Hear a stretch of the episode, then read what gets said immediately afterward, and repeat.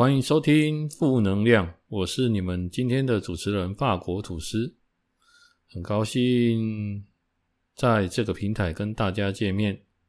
那如果喜欢我的频道，请帮我留言或点选五星好评，我都会非常的感谢你。希望今天的节目你们会喜欢。好的，第八集展开。好，那现在录制的时间是二月二十八号，就是明天就要开工了，所以这是年假的最后一天。好，那这个年假呢，基本上我过得非常的充实。那不知道大家过得怎么样？好。那这四天里面有两天我跑去爬山，那有一天，第一天是上个礼拜六吧，好，那我们是约早上的九点，那九点对我来说的话，简单说就是我要七点起床。那各位去想一件事，就是你前一天还在上班，那也差不多七点是我平常的时间啊，所以。你就想说，我上完班，隔天放假的早上，我又要七点起床。好，那因为我这个刚好的这个第一天爬完山的话，礼拜六下午刚好还有接着去动手做了一些植物了哈。等一下再跟大家分享。那所以这个连假的开头就这样开始了哈。那呃，两天的爬山。诶，觉得感觉还不错。那在这边呢，先跟大家分享，就是有关星期六上个礼拜六那个下午的手作了哈。那我不知道大家知不知道，说最近有一种植物非常的热门，好，那它叫做鹿角蕨。好，那刚好公司办了这个活动啊，体验的活动。那因为人人数蛮多的，大概有三四十个人。所以我们就有体验了一个鹿角蕨如何上板的这个活动。那后来老师来帮我们上课的时候，这个老师呢，他本身是诶来自于我们高雄这边，听说了哈，就他说是诶在楠梓诶也在网络上小有名气的一个植物的。鹿角蕨的养殖的那种，算是呃、欸、中大户吧，齁。那这个鹿角蕨最近蛮红的，那我是听说也其实红了一两年了哈。那可能是我刚接触到还不知道状况。那他有跟我们讲说，呃、欸，鹿角蕨的话，目前最大户是来自于台南的某个呃、欸、植物的玩家，齁。那诶、欸，这个鹿角蕨哦。说实在的，动辄都是几千块好起跳哈，就是你一个苗啊，哦，那开始栽种这样，那多则十几万。那老师那一天有带了六七株一起过来展示给我们看，好，那他有跟我们分享的一些东西，我觉得蛮不错的。首先就是，呃，鹿角蕨有很多的品种，那它是蕨类嘛，那它有比如说。种起来会比较大的，也有种起来就是它是小小的。那以目前市场的需求来说，很特别的是，这个东西，据老师在教我们，他跟我们讲说，现在比较迷你、比较小的，反而是比较值钱。那为什么它会比较值钱？因为需求的问题，就是目前的市场需求导向。哦，那它就是属于比较小。那就这个东西跟诶。我们目前像我们高雄这边，我不知道各其他县市怎么样。不过像现在的人比较少去买大房子，哦，比如说买以前像什么四房的啦、五房的，因为为什么？因为买不起啊。那现在的人口又比较简单，可能很多人是单身没有结婚，或者是呃结婚了没有小孩，或者是结婚了只有一个宠物，或者是只有生一个。好，这样的需求的话，你的房子自然就不会住得太大。没有像说以前要动不动就买透天的，好，所以当然最主要的是还是房价，因为非常的贵了，哦，那这个房价它它贵，那我们当然是找我们可以买得起的。以一般的呃领薪受薪族来说，哦，我们是这样的考虑。所以老师也说，之所以现在鹿角蕨它可能比较小、比较迷你的、比较偏，因为他那天拿一个，他说这一个大概是一张台积电的股票，哦，大概十几二十万的鹿角蕨，可是它是里面就是 size 最小的，对，那就是因为一般我们现在居家的空间其实没有那么大，那所以变成说这种比较迷你类型的鹿角蕨，或者是它的品种比较罕见，好。的会比较受欢迎的哈，所以那天老师就是也很细心的带我们，就是做了这个体验。那费用我听听他们在讲说，诶，是非常的便宜的哈。那可能是因为认认识的关系，好，那因为这个老板，诶，听他们在讲说，他大概在疫情前，呃，四五年前、五六年前，就是生了一场病。那这场病蛮严重的，哦，那好像好像是癌症吧，就是听说他是淋巴癌第四期，对。那不过就是经过了一波治疗哈，然后再加上就是，呃，花了一些钱，然后后来就是，呃，人家说大难不死必有后福，哦，就是他躲过了这一场就是生命的危机啊，哈，哎，就是。治疗，然后也抗癌成功啊！他就是发愿，就是说，诶，我在想，他应该是发愿，就是说，嗯，接下来再要做一些就是跟以前不一样的事情，或者是说帮助一些人呐，哈。所以一一他会接触这个职务，也是因为他原先是好像是餐饮业的，那后来就没有再继续在餐饮业待，就。可能就是那一段时间，可能治疗，可能也都在家，就在家里开始种这样的植物。哎，结果没想到这个哎越种越种越受欢迎，刚好又搭上了这个那时候疫情，然后大家很多人在家，然后种种植物、养养花草这种风风气，结果哎整个这个他这个整个鹿角蕨的这个事业，他就整个这样做起来了。对，所以我觉得有时候人家说就是柳暗花明又一村哦，就是类似这个概念。我觉得。那一天就是我们这样栽种，带了两株回来。那因为后来有奖征答，又抽中一株，好，所以我们就带了三株回来养。现在目前就放在阳台了啊。那当然，因为我们本身就有做种植物的习惯啊，所以觉得诶，那就来给它养养看这样。然后说到这个鹿角蕨哦，不问还真的不知道。结果那天就是发发照片哈，传给一些朋友哈，然后我就发现说，哦，原来原来这个东西已经流行一段时间，而且我蛮多朋友都有在栽种，就重点是家里要够大了哦，然后有阳台，可以有时候可以在呃照得到阳光。那因为它本身栽种起来，其实因为大家知道蕨类嘛，蕨类这种东西它就是要有一点点潮湿。然后它其实是很容易栽种的一种，就是算是植物类的东西，所以因为好养，然后又不用诶、常常浇水啊，像我们一般的植物每天可能要浇一次，夏天可能要浇两次，好，你不浇它可能就会枯叶的，而且会弄你啊那样啊，就是会垂头丧气的这样。可是它这种的大家就不用，那它也会有一个叫水苔的东西，好，就是在帮它储水的。好，你鹿角蕨就种在这个上面，这样。那只要到它很干的时候，我们再浇一次水。那养分上好像也是，就是也不用太过于施肥太多。简单说，就是如果你的水太多或施肥太多，反而会伤到它。哈，它可能就是你就会看到它会有那种水伤，好，或者是肥料上的伤害，会造成它受伤。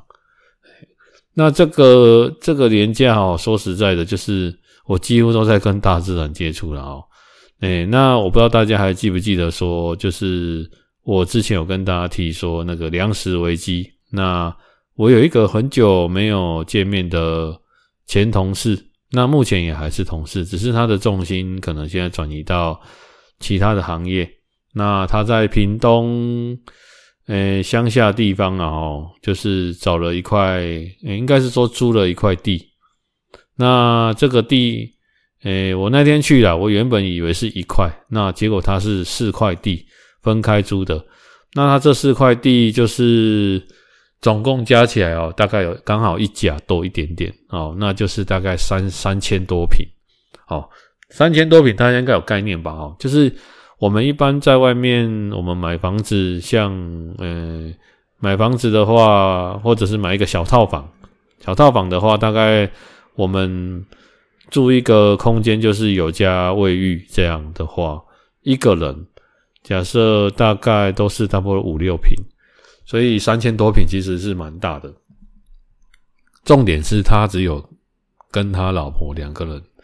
好，然后雇这个三千多平，就是这几嘎哦那样啊。我那时候想说，天哪，怎么可能呢、才只有两个人。那因为大家应该知道说，其实他们一开始嗯也蛮辛苦的啦。这就是一些我觉得转换呢。哦，当时候也是我觉得可能他误打误撞吧。那可能在我们这边要离开了，然后。呃，也想说要做什么之类的。那刚好可能他以他说他以前有曾经种过这种水果、蔬果类的东西的经验，可能是我不知道什么时候，可能是小时候吧。啊，我记得朋友啊，以前同事啊，伊个人较刁地的哈，刁地就是他的人很正直。对，那在职场上，我记得就以前跟他相处起来哦，就是没什么心机。然后也乐于助人，好，那平常就是诶蛮善良的，那互动起来都蛮好的，对，所以很少说有同事，我们常常，我们可能他离开了，或者是他比较少进公司，我们还会联络的，对，所以我觉得这他是一个蛮值得交的朋友。那我就是想说，趁着年假，那时候刚好是前天吧，就礼拜天，好，就是。就是鹿角蕨做完的隔天早上，因为我怕说影响到他在工作嘛。因为大家知道，如果你要务农，那就是要很早起床。哎，那我就是大概在早上十点的时候到他那边去。好，那我们当然就他也忙得差不多了，我们就坐下来大家聊一下了哈。那他目前就是种一些什么豆类啊，然后茄子啊，然后我看他的那个这个农地哦，弄得。蛮有条理的，对。那他这目前大概务农一年半，啊，我觉得这种务农这种东西啊，都是从诶、不断的尝试，然后询问，然后吃一些亏，好，然后你也会遭逢，比如说天气，或者是说现在市场的价格行情有时候会变化。那我先讲这行情变化了，因为务农它是要当饭吃的，好，它不是在务农务开心的。所以他当然要考虑到商业的价值。那有时候你在种的时候，哈，那目前的价格假设是赚钱的，可能等你种完收成之后，它不一定会是赚钱的。好，那它可能就是可能到时候是损益两平。好，那你有可能会做白工。嘿，那目前主力输出就是我看他种茄子的哈。那诶比较令我觉得感感动的地方是觉得说，诶你去想啊，他。有一甲的地，那这一甲地他把它分成四块。那因为为什么为什么他这样做？为什么我觉得说为什么他忙得过来？好，因为我觉得这么大地怎么可能忙得过来？那主要是因为大家知道植物生长就是它需要时间，所以说，比如说我现在这边我在养地，那这边我在施肥，那这边可能要等两三个月它才会收成。那在等的期间，我就去先去找另外一块地。好，也一样做同样的动作，OK。那第三、第一块地、第二块地、第三块地、第四块地，等到你做到第四块地的时候，那你第一块地刚好过了两三个月，OK。所以他们就是用这样连接的方式啊。那再加上现在有一些农业科技啦，哦，可以比较自动化，比如说浇水，你可能就是把水灌进去这样就好了。那可能撒农药就要自己来了。那收成的部分，他们目前也都是自己来了，没有到用机器收成，因为卡北河啦，哦，因为马波，诶，以农地来说，这样没有非常大，好，所以没有非常大，你用机器去收成的话，或者是请人家来帮你收成，其实这些东西不合成本啊。那他平均三个月，我记得他跟我讲说，他那个茄子在收成就是。诶、大概都可以收二二十几万左右。那我这样算起来，我觉得，我就问他说：“啊，这个茄子养？”他说：“茄子很快啊，哦，好像两三个月吧，就会就可以开始结果，然后之后几乎每每每两三天，每一个礼拜都会可以收成一次，这样就会连续收成。对，那我看到目前这样，我也是觉得蛮替他开心的啦。虽然说这个是一个劳力活了哦，那也就是说，大家应该知道说，就跟你养宠物一样哦，它必须，呃，虽然它一天你需要照顾的时间不多，可是你必须要几乎每天都要照顾，而且有时候会要赶一些呃黄金时间，比如说现在要收成了，或者是说。这个时间必须要做这件事情，好，比如说可能你虽然早上做了，可是你下午可能还要再来一趟，所以就是不能抽离的，好，大概是这样。那看一看自己也觉得有时候也觉得蛮心动的，就是想说哇，可以弄一块地。其实我就我一直我那天回来一直在想说，为什么我看到这种务农，然后人家在养植物或者养什么的，然后我们心里会有一种就是疗愈感。然后我就一直在想说，我是喜欢，诶，这个东西带来的获益，好，还是我是喜欢他这样的生活，还是其他？后来我想了一下，我觉得哦，嗯，我觉得最大的重点，如果以我的看法来说，我们都喜欢看一个，就是，诶。一个东西从没有到有，然后到它开花结果这样一个成长的过程，它会带给我们有一种成就感跟满足感，然后这种成就感跟满足感可能会对我们的心理带来很大的疗愈。OK，那这种东西有一点像我们在做工作，好，或做事业，你完成了一个。哎，专栏像我有有朋友，比如说他们可能是在拍电影的，那他们可能从这个电影接到，然后从接到电影要开始拍摄，从拍摄到结束到杀青，然后到然后哎看到这个电影上上映了，然后票房还不错，这一种，那他就会觉得有很大满足感。也许他不是赚很多钱，但是他会觉得说，哎，我完成了一个哎任务了哦。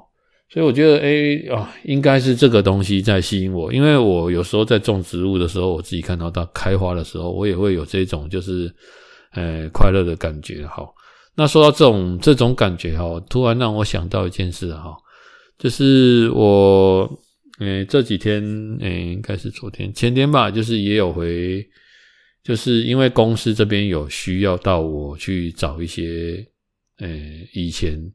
可能学生时期的照片，那我就去找一些我学生时期回到我家去找一些以前的旧照，那要用的了。那其实我在学生时期就是一个很平凡的人啊，就是呃书也不是读得很好。我最最厉害、最厉害的、最厉害的时期就是我国小的时期。好，那我记得国小时期在国小好像是二年级吧。那时候达到我人生的巅峰啊！那怎么说人生的巅峰？因为我为了我就是有一天看到我们家的邻居，因为我们家不是说真的不是挺有钱的啊，所以我们大概就是身上拥有的东西就是生活所需。那有一天你知道，大家小孩子都喜欢玩，那有一天看到我们邻居在玩那个任天堂，那我就很想要有一台。对，可是那我就跟我妈妈讲嘛，当当然就是他就是。诶，这对我们来说是一个奢侈品。那以前小时候也不会想那么多，就是一直想要这个。那我妈就跟我说：“好啊，那如果你这次考试好可以考前三名，我就买一台给你。”这样，那这是我人生，我觉得应该是在最早、最早、最早期的时候有拥有一个人生的目标。这样，然后那时候我就是因为以前哦，我都觉得说，诶，其实一直到我诶在求学的阶段哦。啊，可能到整个专科毕业，我都还在想说，到底读书是要干嘛？因为你就算考了第一名，你就算考了第三名，考了第五名，我觉得用途在哪里？啊，后来我才理解一件事，就是说，其实为什么要考试？因为它是对你这段时间学习的一种认证。可是我我的看法就会觉觉得说，可是对一个东西的认证，是你要对它融会贯通，而不是只有书本上的知识。今天你比如说你你今天只有读一些书本上的知识，比如说啊，我读英文，但是我一直读书本上的东西，但我没有实去去跟外国人去交谈的话，我就觉得说，其实还是不好诶，而且你学起来不会立即马上有成就感。比如说我今天学了，好，我上午学了一个单字，然后我下午就可以用了，或者是我马上就可以用了，我觉得这样就很好，那就会会激起我想要再学习的欲望。比如说，就像我以前就是，呃，为了，呃，那时候很流行那种 BBS 啊，网络要聊天，可是因为我打字很慢，但是我的同学他们都在用。那我也想要跟别人聊天，那我们也想要认识一些什么，比如说像网友之类的。那你打字势必要快啊，那我才会去想说，那我要去学一个，比如说把注音学好，或者是把一些东西学好。我就是因为那时候激起了这个，那我想说，要学这种输入法，要最快就是要去学那种，诶，目前当代最快的。我不知道现在大家听到这个会，现在还有人在学输入法吗？我不知道，可能你要是相关科系的吧。不过我那时候最流行的、最流行的就是最速度最快，就是那种无虾米输入法。那因为我会选择无虾米输入法，除了我觉得要学就学一个最屌的。第一，它最快；第二，它同时可以学英打。因为无加无虾米输入法就是要从英打这个东西，你要先学好英打 A B C D，你要知道位置在哪里，你才可以去猜字。因为无虾米就是用英打下去，诶，联想做联想做猜字的。好，OK，所以那时候就是我，我觉得所有的东西都有这个动力，所以那时候我就是出现了一个，就是想说，天哪，这个也这个目标非常的明确呀，那我就是要拼的了。果然那一次段考让我考到就是第二名，好，好，那就是我人生的巅峰，所以我就很顺利的得到了一台任天堂啊，不过也很好笑啦，我就得到那得到那台任天堂之后，我发现任天堂不是只有买任天堂的主机。你没有卡带，就是以前的，呃，你买了，就像你现在买了一台 PS，可是你没有买光碟，没有买游戏，你也不能玩，所以我也没有卡带，所以那时候有加码了一块卡带给我，啊，我忘记那个游戏是什么，我我记得如果我没有错，好像是玛丽兄弟，好，对，因为那我我玛丽兄弟那时候是第二代的，玩到可能应该是说炉火纯青啊，我记得有一次。印象很深刻，就是我们家邻居，因为他比较，他们家比较有钱，所以他们的卡带也很多。那卡带多就会玩什么东西都没有那么的精，好精就是没有那么的厉害。因为你玩这个玩一玩，你又玩那个，玩那个玩一玩又拿那个，或者是我遇到瓶颈，我就换下一下一片。可是我只有那一片啊，我只有玛丽兄弟。对，那有一次就是他们家隔壁，诶，我跟他说我可以破关，玛丽兄弟。而且就是在有限的生命里面就给他完成，那他就是有看过我破关过。那有一次他就是可能他们隔壁我们邻居他们家好像办什么亲戚有来了，然后有办什么聚会，就有来了一堆小孩子，那他就跑来我家把我找过去，说希望他已经帮我玩到就是玛丽兄弟总共有八八关，诶，一至一到一至四这样算第一关。好，然后二至一到二至四，然后以此类推到八至一到八至四这样，所以总共八四三十二关，他已经帮我玩到七至八至，诶，第七关完成。他希望，因为他没有破关过，好，那说他希望我去过去帮他完成八至一到八至四，然后我就去去他们家，然后就到他们家楼上去就玩玩玩，然后就就就很顺利。那一次就是，然后就是那一次就在。很多小孩子的面前就是破关，然后他好像也感受到很有面子，然后我自己也我我是觉得这没什么啦，但是心里也是觉得说哦，这样这样也可以得到这么多的掌声，那时候也觉得蛮开心的。然后我记得从那一天之后，我们家的邻居就很爱常常找我过去跟他玩游戏，那可能那时候我就开始接触到很多的游戏，而且。因为我没有那么多的卡带，那我有可能会拿他的卡带，也会拿回去玩。好，那就是开启了这个东西。那那说到这个，好，我们再回到刚刚说，这就是人生的其中一个巅峰嘛。那因为公司公司希望我回去找照片，那我就找了一个我那时候专科。好，诶，因为我专科的时候，我小时候是打少棒，然后专科我们就大家都打垒球。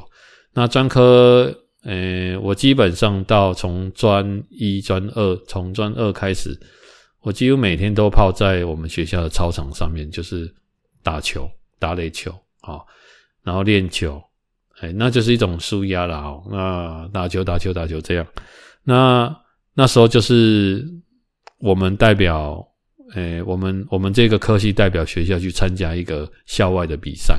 好，那你听清楚了，他是代表学校，对，不是校内的比赛，而是我们真的就是代表学校。那我们之前也代表学校很多次，可是没有一次是拿奖的。好，可能。可能就是出去，诶、欸，能讲呀，练习的时候能这厉害呀，啊，出的时候能用怕给呀，哈，就是出去的时候你就会有表现就没有那么的好，这样。那那一次刚好就是刚好在我毕业的那一年发生了。那我带着我就是我们出去比赛，我们带着我们学弟，那我我要我要跟大家讲这个比赛了啊，就是我觉得我觉得哈，诶、欸，我觉得如果你问我说。诶，有很多人在讲我们现在学校教育的问题哦，好，或者是说啊，现在什么小学生要学一些理财课程，我觉得都很好。然后什么你要学英文外语，好，因为可能他们会用到，我觉得这很好。不过我觉得就是，我觉得一个有一个东西，我觉得更重要，这东西叫做人际关系。我觉得现在很多人他在社会上他的能力很好，可是他。有时候他能力很好，可是他不知道怎么跟人相处，因为学校不会教你人际关系。我跟大家讲一件事，就是我在什么时候学到人际关系，就是我进球队的时候。我觉得球队啊，它是一个有点类似团体生活，然后大家为了一个目标而战斗。那这个目标，它可能是代表学校，它可能是代表。你这个团队，好，但是更重要的是，我认为它是代表这一段时间努力的一个结果。对，那它未必是金钱，我们不是为了钱在打，好，我们是为了这个兴趣。那我们我们这个兴趣，大家练习了很久，然后出去跟人家交流的比赛，然后我们可能得到一个很好的，哎，比如说我们得到了冠军，我们得到了回馈，然后你就觉得这段时间你这些练习很值得。然后大家就会产生一种革命情感。然后在球队是这样，因为球队他不会，球队这像这样的球队里面哈，他不会，诶，每个人都是做同样的事，因为每个人会扮演不同的角色。比如说我们在打球，会有第一棒到第十棒，好，垒球是十个人上场打，那这十个人又有不同的守备位置，就很像我们在社会上，好，每一个人他都有不同的社会位置。好，比如说你公司有员工、有主任，那可能有经理，那可能有老板，这样好这样的角色。然后你要怎么去跟这样这一些人在这个团队当中相处，而且分工，而且大家要很清楚自己角色的定位，而且你不能有太多的英雄或个人主义。即便你的球技非常好，因为一支很强的球队就是大家懂得分工。而不是每个人都想要抢着当，比如说球队的主力，或者是说每个人都不愿意放下自我，这样的球队，诶，没有办法成为很强的球队。因为其实球队里面还有一些人叫做二线球员，就是板凳球员。那板凳球员他没有上场，他要做什么？他要在场下帮大家加油。球队也有一些需要，比如说行政方面的安排比赛、安排住宿这些像杂物类的东西。好，你去想，我们出去比赛，十个人上场，那你的板凳的球员，如果大家也都随时准备好，有在状况内，好，然后这些，呃，球队的幕后的人，他会帮你把啊时数的安排、赛程的比赛，帮你的球，很球具或者各方面，他都帮你安排好，好，或者是让你很在这种比赛过程，呃，你的吃啊、住啊，都在一些比较舒服的状态，这会有助于球队他的成绩的表现。所以我，我是认为说，呃、我我我那时候，我我是后来就是到了社会上，我才了解说，我发现，呃、人际关系它很重要。但是我我觉得在人际关系上，我好像会比一般，诶、一般的出社会的朋友更懂得经营这个人际关系，比较上手。然后我归咎应该就是因为我有参加过球队这件事情。好，因为我从小就是在那时候在专科，对，小时候打少棒嘛，我们就是团进团出，就是做什么都要一起。OK，然后你不可以就是做一件事，然后你自己特立独行，好，或者是你舍你丢掉你的队友，好，然后你自己去做你的事情，这种在球队当中是会严重被大家排挤，或者是教练会突然讲这些事。我我举一个例子，大家听听看啊，听起来很像在当兵啊。那以前就是我们球队会练球，那我们比如说练球的时间是，嗯。下午一点，好，比如说是这个时间哦，那是不是会有人迟到？那我们教练那时候就讲说，只要有人迟到，我们就要跑操场一圈。那基本上是我们是以每一分钟算一圈。OK，这样大家听得懂了吗？所以今天如果有人迟到，然后五分钟，我们球队在比赛结束的时候就要留下全队跑操场。五圈，因为五分钟，大概是这样。基本上我们在练球的人，我们去球队比赛，我们都是提早会一个小时前就到了。所以今天一点练球或一点比赛，我们十二点就会到。所以基本上不太会有可能迟到，但是就是会有这种状况。那教练他做这个东西，他不是在跟你调皮，或者是在玩弄你，他是要让你知道团队的运作就是这样。OK，所以我们那时候就是学到，我觉得这个东西。那我觉得现在的学校的课程不知道有没有这样的东西，因为学校离我很远了。不过我觉得人际关系真的，我觉得它更胜于你的能力。我个人是觉得是这样，能力很重要，没有错。但是我觉得大部分的是职业都需要团队合作。当然有少部分的职业，你只要做自己就可以了。好，OK，那团队合作这件事情。你把它，我会很建议说，如果，诶，有在听我这个频道的朋友，你们听到这个，那你们的小孩子如果还小，那如果有那个机会，可以让他们参加一些，诶，团队，诶，让他加入像比如说球队，比如说诶，游泳队，好，或者是体操哦，棒球、篮球，啊，反正不管哪一种类型的运动，让他有一个团队。然后大家有那种集训的感觉，就真的很好，所以这会产生很多革命情感。所以我在初期做业务的过程当中，对我帮助最大的就是，呃，像我们那时候专科的同学，我们大家都会一起住在宿舍的那一群，那也是一个团队。好，那时候那个也是需要，呃，时间保干净。好，那时候大家就有革命情感，然后学学校的校队、球队。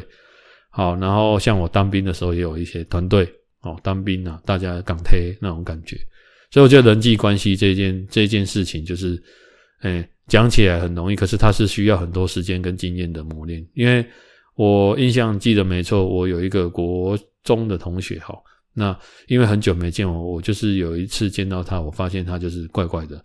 后来我才知道说，他对他就是在社会上可能工作的时候，因为一黑人嘛是他掉地。有什么讲什么，那因为他们做那种工作是，呃，护理类的工作，那护理类感觉是他是跟我讲说蛮多小圈圈的，可是他就是都被排挤。啊，因为每个圈子都有他的擅长，每个圈子都有他的那个运作规则了，所以这种就是人家讲的，诶，人际关系啦。那你要在这个圈子生存，你势必要放下一些，诶、过去跟你，诶、比如说你有十样的习惯，可是你可能要放下三十样，好，那你才能融入这个圈子。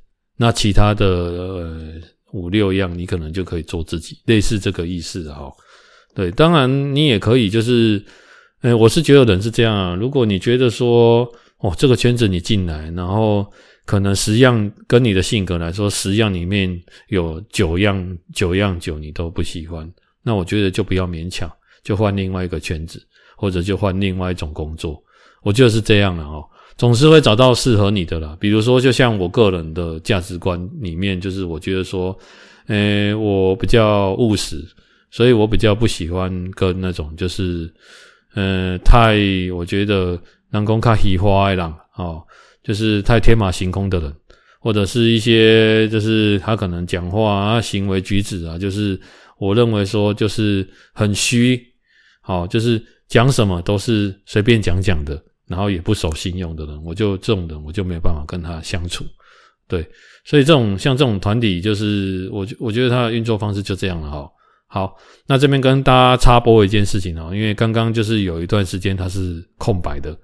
OK，为什么会这样？就是我刚刚在录到一半的时候，因为我在录的时候，我都会习惯，就是因为我要去想要跟大家讲什么，那我都是在回想一些我过去的一些事情。好，然后边着想，好像在讲故事一样跟大家讲。但是想着想着想着，刚刚看萤幕突然惊掉啊！我想说，哎呀，怎么萤幕停住了？然后而且它停在它写零时零分。零秒，我想说，该不会有从刚刚讲到现在都没录到吧？哦，吓我一跳。后来我把它先暂停，再跑了一段。哦，好险前面有录到，不然又要发生像第六集这样崩溃的事情了。好，好，那就讲到那个专科了哦。那今天跟大家讲这个故事，那有大家如果等一下我在说的时候，你们有听到一些对你们有帮助的一些我生活上的事。哎，你们都可以拿去用，就像比如说刚刚那种人际关系。好，那时候我们就是专科毕业的时候，就代表学校出去比赛。那时候我刚好要毕业，就是刚好毕业，所以在六月份，好，大家知道六月是毕业潮，所以其实我算是毕业生，也算是一个在职的学生。你要看你怎么界定啊？比如说你有一科被当，那你还没有毕业，你还没拿到毕业证书，OK。好，OK，那状况是这样啊。当时候就是刚好我们要去比赛，那时候我其实也已经卸下这个学校学生球员的身份，我可我可能这样说了。那刚好我们这次那一次带队的一个，我算是我很好的朋友了。那他就是因为之前比赛，然后球被打球，他被球打到，然后就蛮严重的了啊。刚好发生在那时候。然后他于是乎他就打电话给我，然后那时候刚好就是我刚好接到他的电话，他就跟我讲，他说希望说我可以帮他就是带队去比赛了。那这个也很有趣啊，大家听听看啊。其实当时候我已经在当兵了，好，对，没错，你们没听错，我已经在当兵了。因为因为反正就是毕业的时候发生了一些事故之后，我就赶快先去当兵。那我当兵当兵有一个。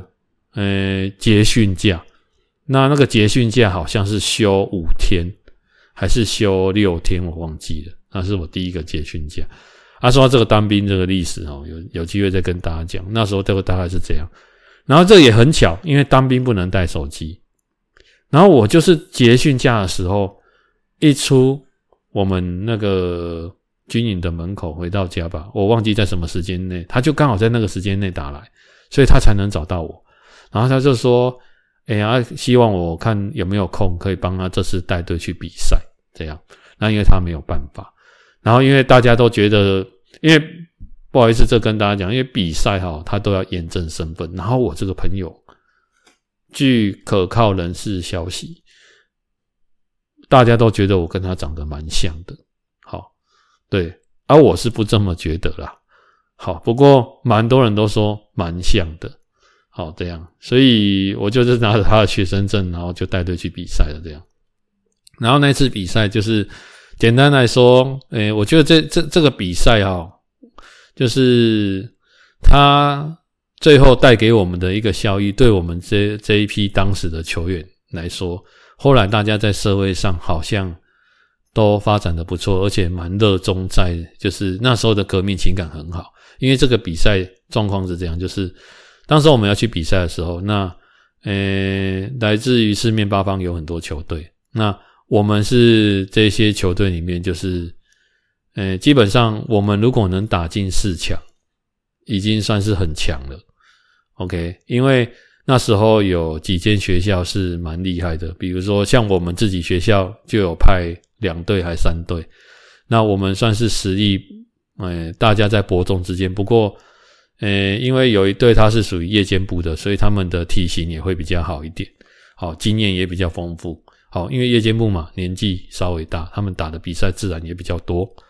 OK，那那时候我们我们这一批跟有一队电机的，还有那时候最我觉得最强的应该是一所大学的，哦，他们的应该是电子或电机系吧，就是实力上算是很平均。诶，大家要先知道一件事，一个学校要出去一个队伍哦，就是不会大家实力都差不多，但是有那种实力大家都很接近，而且都蛮强的。OK，所以我们那时候就下去打，那我们没有跟易守分在同一组，不过。我们就是这样一路这样打，那那时候发生了一些蛮有趣的事情跟大家分享。首先就是我们第一天好像打，诶、我忘记了打五场比赛吧，还是四场比赛，从早上打到晚，打到下午就这样，那是预赛。我们好像第一场就输了。好，对，然后那时候就是我在调度的时候遇到一个困扰，调度的意思就是你要安排哪些人要上，哪些人坐板凳，然后因为我的。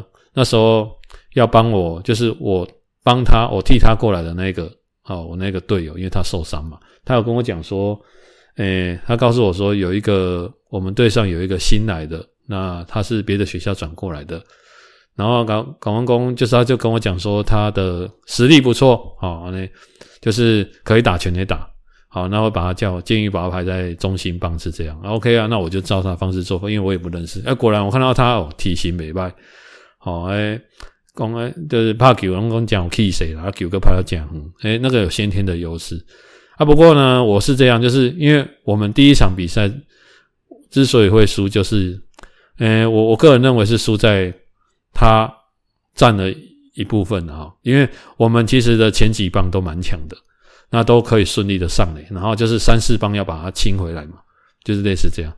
那那时候我们有一个很好的呛势，马上就要得分了。然后我跟他讲说，我就是跟他说，因为投手现在控球不稳，要不要先等一球？OK。结果他投投过来，他第一球就打了。哦，所以简单说就是我跟他讲 A，然后他给我做 B 嘛。然后我想说他是不是没听到？OK。所以我们那一局就没有得分，因为他那一球打出去，我觉得他应该是急于建想要建功，然后那球打出去就被接杀。OK，而且是打了一个就是一定死的球。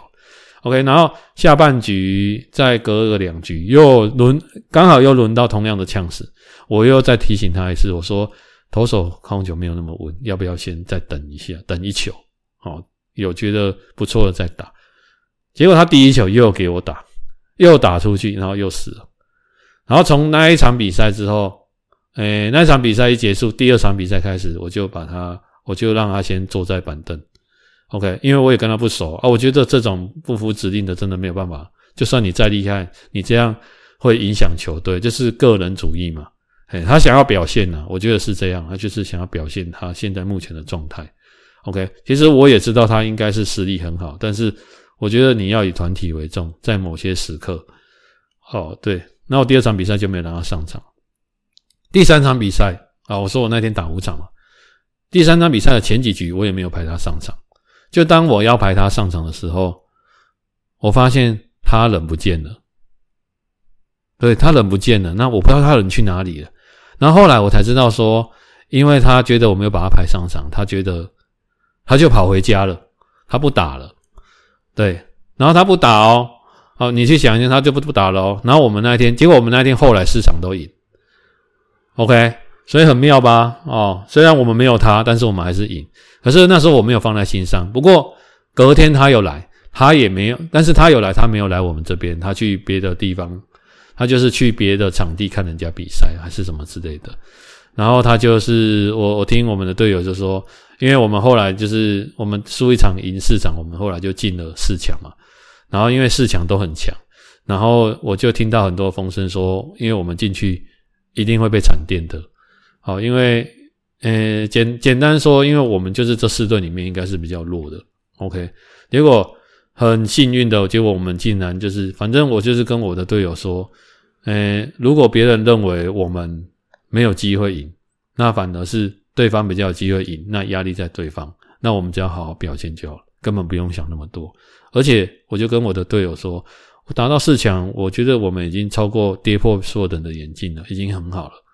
对，所以我们就是正常表现。结果没想到四强的对战，我们是诶、自己学校的内战，然后我们赢了那队。就是如果我记得没错了，我们就是赢了那队叫做我刚刚讲的夜间部的，好，就是让我们赢赢赢了他，然后我们就晋级决赛。好，我们对手是谁呢？没错，就是义大。那义大，我先跟大家讲哈，他们从预赛到决赛都是提前结束对方比赛。OK，懂了吗？提前结束就是一场垒球要打七局，他四局就打完，或者他五局就把它打完，因为你只要领先超过十分，比赛就可以提早结束。所以我们对上他压力大不大？大。好，而且对方是很强的。那很多人都有留下来看那场比赛，可是这场比赛就很很很意外的是，他打得非常的焦灼。嘿，那诶，我记得我们一直打到四局还五局，我们还是二比零落后。你看，你你有听错，是二比零。前面他们都提前结束嘛？OK，可是这场比赛他们打到五局才赢我们两分。那原因是什么？我觉得很简单啊，就是我们的勤收做得很好。好，勤收就是我们对他们的打击习性很了解，所以这场比赛我就是把我们的整个防守圈都放大，好，就是我们是以防守为主，放大一点，让守备范围大一点，这样。所以这场比赛有很多球，他们都打得非常的结实，可是因为我们站得比较后面，比较深，所以他们打的那种很结实的球，我们刚好都可以接得到，所以几乎没有让球跑到后面去。OK，这样大家懂了吗？也就是他们如果有上垒有安打，都是短程的，好，一垒安打，好，很少二垒安打，大概是这样。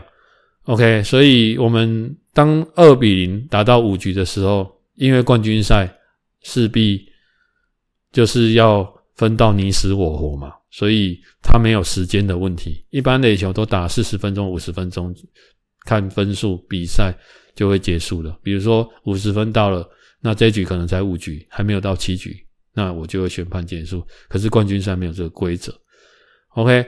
结果打到五局结束的时候，因为我觉得分现在的压力很大，压力是在义手身上。为什么？前面赢得太顺遂了，啊，就是一路过关斩将，他们就是一路轻轻松松，没有遇到这么大的压力过。而我们呢，我们是一个第一场就输，然后中间就是，呃。中间打得很辛苦的球队，好，有时候赢呢赢一分的啦，或者是那边拉锯呀，拉锯战啊，大家懂吗？哦，那种概念，所以我们是跌跌撞撞。哦，我我这个都是我赛后在思考这件事，但是当下没有想那么多，我就想说，好啊，就拼拼看呐。对，那我们的球员，我觉得真的是也很单纯呐，因为那时候大家就是留在场上的，几乎一致性都是听我的。OK，因为那些学弟我几乎都认识，好，好，然后那时候打到六局的时候，我们很幸运，在六局，我忘记是什么原因了，我们得到一分，那一分也好像我们也没打什么，我们就是靠一些可能战术啊还是什么的关系，然后刚好有事实的一个安打，然后得到那么宝贵的一分，那于是乎进入第七局，那在第七局的时候，OK。我们把比数追到平手。好，哎，不对，各位讲错了。七局上我们是七局下，我们是最后半局进攻。七局上我们还是二比一落后。好，那那时候已经要天黑了，已经下午五点多要六点。然后在想这个比赛如果平手会怎么样？好，就在我在想的时候，然后我记得七局下半开始打的时候。然后就一，我记得没错的话是一人出局，然后二比一，那还在两个人出局，比赛就结束了。就在这时候，我们有一位有一个球员他被保送，哦，OK，被保送上一垒之后，可能是又有人打出去，但是好像不是安打，我忘记了。然后他就上二垒，然后就在我想说可能要再继续打下去的时候。我们那一天那个我们球队员的投手，他只他几乎是投七场吧，还投五场，他投到球他手都没力了，这样他就打了一支中间方向，就在我在拿手套准备要转出去的时候，我记得他打了一支中间方向，结果大家知道中间方向就是你只要穿过投手后面就几乎是安打，就而且是滚地球的安打。好，呃，这边跟大家科普一下，你打滚地球，打打打弹弹弹弹到外野。跟你打平飞球弹到外野，外野手这平飞球，它会比较快接到球，所以它可以比较快把球传到里面，你就没办法再前进。可是滚地球，因为它慢慢弹弹弹弹比较慢，所以外野手还要往前追那个球，拿到球再丢。我们那个二垒跑者就一路跑回来。我记得那时候我们是再见安打，最后好像，诶，刚刚的垒间好像那时候我们是平手，就在。再见安打前，我们那时候已经是平手了，所以我才要去拿手套。我想说还要再继续打，结果他打那球出去之后，我转过来，然后我听到大家一阵欢呼，然后我就看他跑回来，然后扑进本垒。在那个年代还可以用扑的，好，现在不行了，扑进本垒。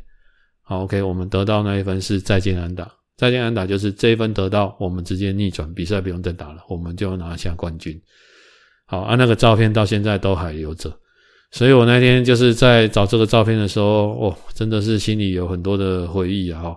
然后我们就是因为这一个冠军，好，也奠定了我们就是那时候就是在打垒球，然后学校整个垒球蓬勃发展。